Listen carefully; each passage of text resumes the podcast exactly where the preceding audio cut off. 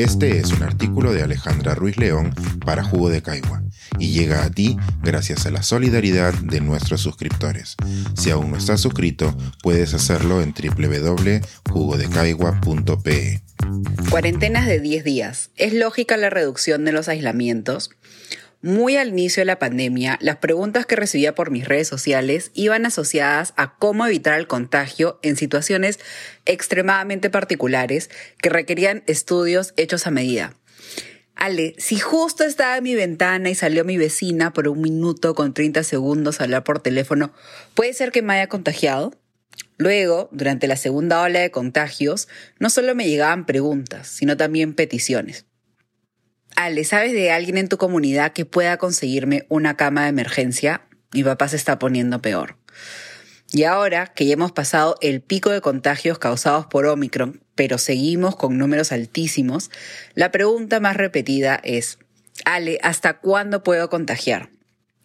Las dos y tres dosis de la vacuna han ayudado para que la mayoría de personas deje de preocuparse por presentar síntomas graves o requerir hospitalización un resultado positivo para coronavirus ya no es recibido como lo era en meses anteriores. Para muchos, ahora la principal preocupación es si pueden o no contagiar a otras personas y hasta cuándo. Para resolver esta inquietud, necesitamos desempolvar una lección de inicios de la pandemia. El virus no tiene calendario. Erróneamente, durante estos años de pandemia, nos hemos obsesionado con los números, como si el virus funcionara según los días de la semana o nuestros horarios. Por regla general, sabíamos que el proceso de enfermedad del virus duraba aproximadamente unos 14 días. Por regla general.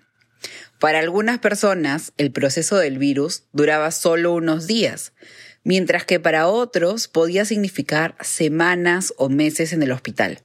Sería desquiciado pensar que al día 14 todos los pacientes de coronavirus, así estuvieran en situación grave, fueran dados de alta. Pero ahora nuestra regla general ha cambiado.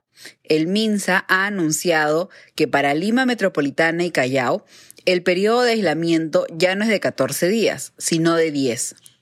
Muchos han tomado esta medida con suspicacia y hasta enojo, algunas personas dicen que el aislamiento de 14 días tenía sentido, como si el virus supiera que dos semanas es un tiempo prudente o, por lo decirlo de otra forma, manejable para nuestros estilos de vida. Para ellos, el aislamiento de 10 días es muy poco, a pesar de que la evidencia diga lo contrario. Como decía antes, el virus no tiene calendario. Los de los calendarios somos nosotros, y nosotros hemos cambiado.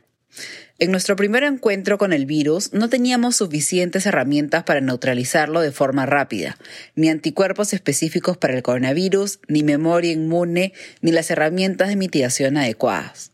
Ahora es otra historia. Si nos contagiamos con Omicron, la mayoría de nosotros pasará una infección asintomática o una infección con síntomas que durarán solo un par de días y aquellos a quienes Omicron sí cause un nivel de preocupación podrán recibir una atención médica, si tienen suerte, no tan saturada. Con Omicron todo es más rápido. Con la versión original del virus, la variante alfa, la mayoría de personas tenía un periodo de incubación de cinco días. Es decir, pasaban cinco días desde que alguien se contagiaba con alfa para empezar a desarrollar síntomas. Con la variante Delta, este periodo se acortó a cuatro días y con Omicron a tres. Es decir, si te contagias en el estadio este martes, probablemente vas a desarrollar síntomas el viernes y durarán durante el fin de semana. Las diferencias entre las variantes también las vemos en cuándo se alcanza el pico de carga viral, un indicador que algunos expertos asocian con cuándo una persona es más contagiosa. Para las variantes alfa y delta, sabemos que las personas alcanzan un pico de carga viral tres días después de que el virus se vuelve detectable y se disipa a los seis días en promedio.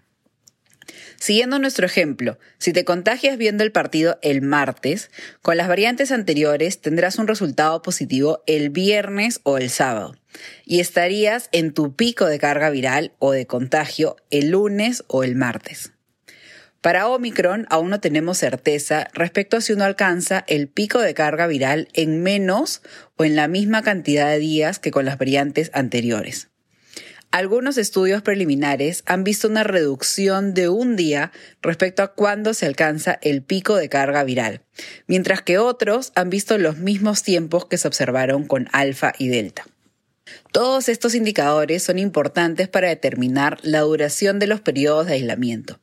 Sabemos que Omicron se multiplica más rápido, porque vemos que las personas pueden obtener una prueba positiva en un periodo más corto y porque desarrollan síntomas en menos días de lo que tomaba para las otras variantes. Pero también sabemos que el 80% de peruanos tiene más herramientas para neutralizar al virus gracias a las vacunas, lo cual hace que el proceso de incubación del virus sea más corto y que la carga viral disminuya más rápido permitiendo reducir los días de cuarentena. Realmente, esta no es una medida nueva, ni los peruanos somos los únicos que han reducido su periodo de cuarentena. Desde mayo del 2020, la OMS indica que para casos asintomáticos, el periodo de cuarentena es de 10 días, después de dar positivo para SARS-CoV-2. Y para asintomáticos son 10 días desde que empiezan los síntomas, más 3 días sin síntomas. Lo que sucede con Omicron es que la mayoría de personas van a ser asintomáticas o con síntomas leves, por lo que en 10 días la mayoría de personas va a estar sin carga viral suficiente para producir síntomas ni contagiar a otros. Con la reducción de las cuarentenas nos sumamos a los países que actualizan su evidencia según va progresando la pandemia. De cierta forma somos conservadores, puesto que nos hemos quedado en los 10 días. No hemos bajado a los 7 o a los extremos y criticados 5 días como lo ha hecho Estados Unidos. Pero al mismo tiempo no podemos dejar de ser un caso excepcional. Preparando este artículo me percaté de un detalle que ha pasado desapercibido. La reducción de la cuarentena es solo para Lima Metropolitana y Callao.